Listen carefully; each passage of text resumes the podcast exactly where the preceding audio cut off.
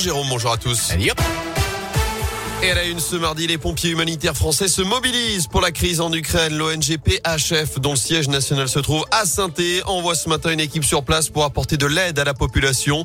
Quatre bénévoles de l'association rejoignent Paris ce matin pour un vol en début d'après-midi direction Cracovie avant de rejoindre un poste frontière entre la Pologne et l'Ukraine. Un flux important de personnes y transitent pour fuir la guerre. Cette première équipe part pour une mission d'une dizaine de jours. Il s'agit de pompiers bénévoles qui se mobilisent sur leur temps de repos.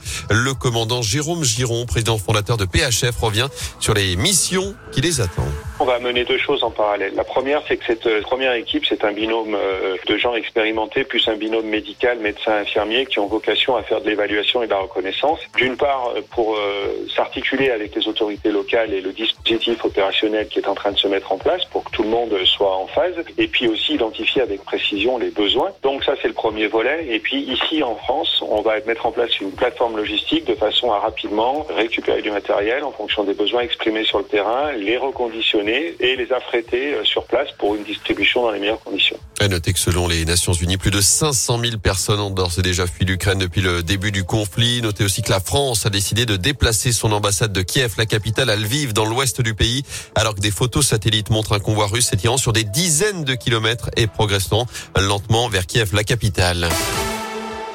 Dans l'actu également près de chez nous, 8 ans de prison dont 2 avec sursis. La peine requise contre un homme de 21 ans accusé d'agression sexuelle sur une fillette de 11 ans dans un hôtel du Coteau, des faits qui remontent au mois de mars 2021. Selon le progrès, l'accusé a nié les faits hier lors de son procès. Le délibéré est attendu le 22 mars.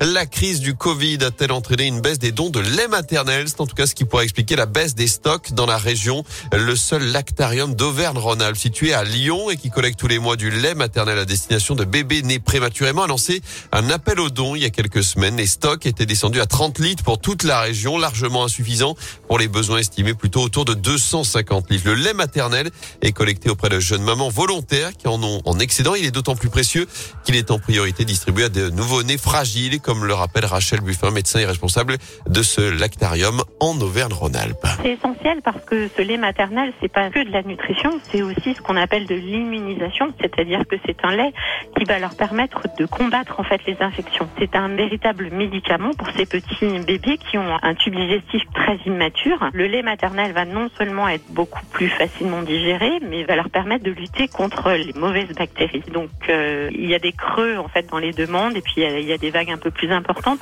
mais justement d'où l'intérêt d'avoir un stock relativement euh, confortable, sachant que ce lait, une fois pasteurisé, il peut être utilisé dans les six mois. Le don de lait maternel se fait dans des conditions d'hygiène assez strictes et ce sont les équipes du lactarium qui cherchent de venir récupérer le lait au domicile des donneuses.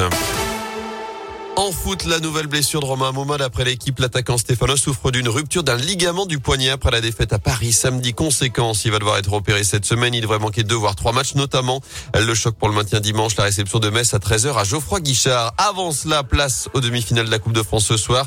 Première affiche entre Nice, le Petit Pousset et Versailles, pensionnaire de National 2, la quatrième division.